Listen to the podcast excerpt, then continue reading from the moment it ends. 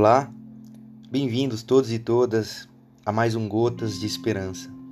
Estamos no Evangelho de Mateus, capítulo 6. O verso de hoje vai do número 9 até o número 13. Pai nosso que estás nos céus, santificado seja o teu nome, venha o teu reino, seja feita a tua vontade, assim na terra como no céu. Dá-nos hoje o pão de cada dia, perdoa as nossas dívidas, assim como nós perdoamos os nossos devedores. E não nos deixes cair em tentação, mas livra-nos do mal, porque teu é o reino, o poder e a glória para sempre. Amém. Oração. As orações que na antiguidade os mestres espirituais ensinavam seus discípulos não eram pequenas expressões de devoção, de, de glórias a Deus, de de uma maneira de adoração, mas também, principalmente, a oração era uma declaração do que hoje a gente pode chamar cosmovisão, ou seja, a visão de um todo, a visão do contexto, a visão do mundo que nós estamos inseridos.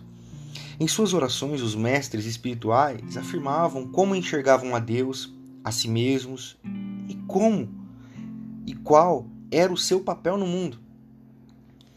Então, Jesus, como um mestre espiritual, como um rabi, ensina os seus talmidim, os seus discípulos, a oração do Pai Nosso.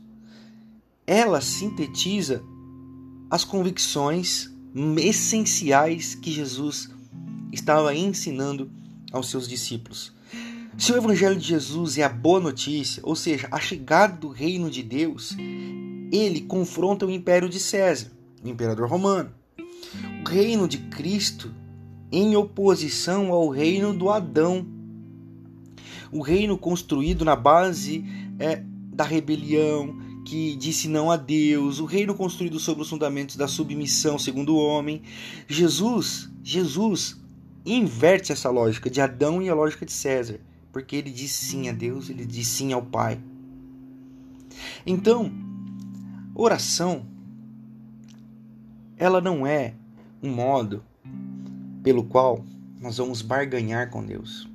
Quando Jesus ensina a oração do Pai Nosso, ele não está ensinando um conjunto de crença através de pronunciamentos de palavras para que você se sinta melhor.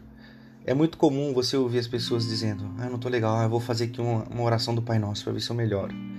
Ah, eu não tô legal, é, vamos, vamos, vamos rezar aqui um, um, uma oração que eu aprendi não sei na onde.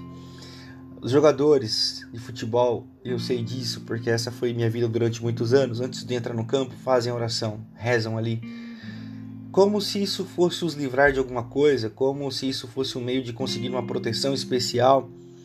Mas na realidade, a oração é o meio pelo qual nós vamos conhecer o mundo que nós estamos inseridos e como nós queremos levar a presença do Deus que nós cremos para esse mundo que nós estamos vendo e entendendo, e não apenas uma oração para o lado de dentro não apenas sobre o que a gente quer, não sobre apenas o que a gente está sentindo. Van Hegel vai dizer que não há almas idênticas, então também não deve haver orações nem formas idênticas. Então, ao mesmo tempo que a oração não tem a ver com o que eu quero, com o que eu faço ou com o que eu desejo, a oração é uma expressão íntima do meu coração. A sua oração é diferente da minha oração porque porque a minha alma é diferente da sua. Nós somos ligados por um só espírito mas a nossa alma é única. Então a nossa oração também deve ser única. O que, que nós estamos dizendo então com oração? Oração é a expressão de um coração. A oração é a expressão de uma alma que tenta entender a si mesmo, compreender o seu mundo e se conectar com o seu Deus, para que o seu Deus inunde a sua alma, inunde o seu coração, inunde o seu espírito, para que o seu mundo seja transformado.